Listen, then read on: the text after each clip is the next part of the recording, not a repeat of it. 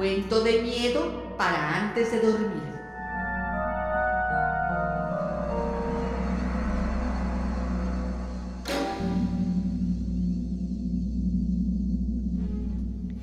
Una pareja de campesinos, cansada de pasar hambre porque la lluvia no caía, la milpa no terminaba de crecer, las mazorquitas no se lograban y la familia de Tuzas, que vivía en su terreno, aumentaba todos los días, decidió empacar en una caja sus pocas cosas y partir a una ciudad cercana en busca de su compadre Píndaro, que tenían, según contaban, mucho dinero.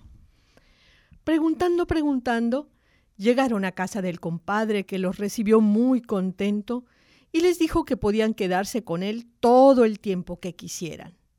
Cuando llegó la noche, Píndaro se despidió. Se quedan en su casa. Voy a hacer mi trabajo. Nos vemos mañana. Ah, por favor, oigan lo que oigan, no salgan de su cuarto. Ramón y Ramona se fueron a dormir un poco preocupados por la extraña advertencia. Estaban tan cansados que enseguida les agarró el sueño. Ras, ras, rastre. Oh, raplum, raplum, raplum. Ay. Ramón y Ramona, con el pelo erizado por el miedo, abrieron los ojos y se abrazaron. Ramón, ¿oíste ese ruido? Sí. ¿Qué será? No sé. Pero el compadre nos advirtió que no saliéramos. Se me hace que aquí espantan.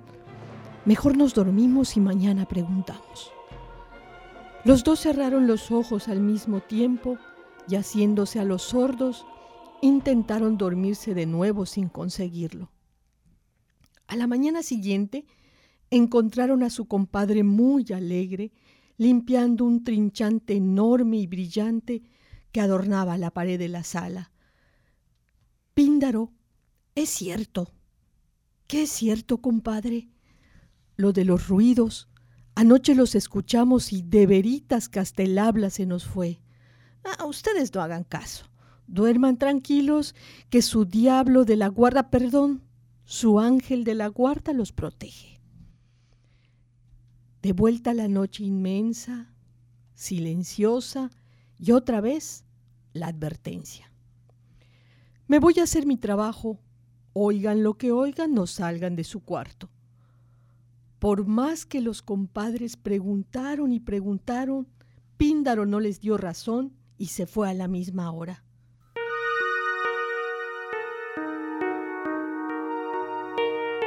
Con un miedo helado alrededor del cuerpo, Ramón y Ramona se fueron a acostar. Los ruidos hicieron huir al silencio y otra vez no pegaron el ojo en toda la noche.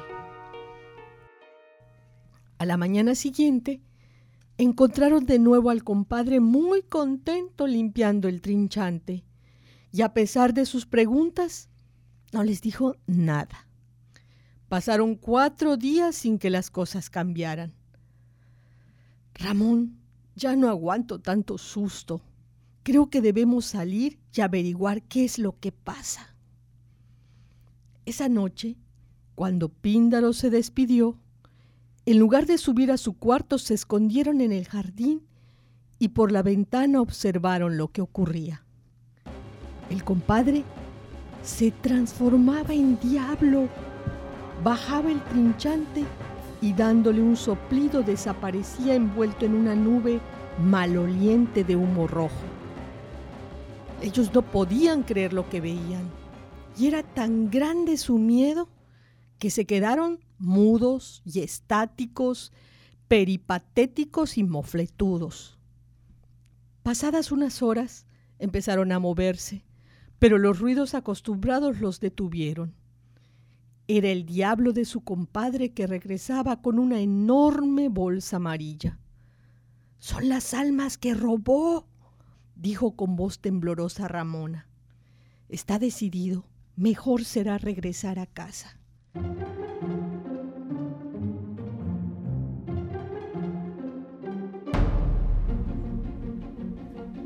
No esperaron a que amaneciera salieron huyendo en dirección a su pueblo. Vieron con tristeza la milpa seca. Sin decir palabra, se acostaron a descansar.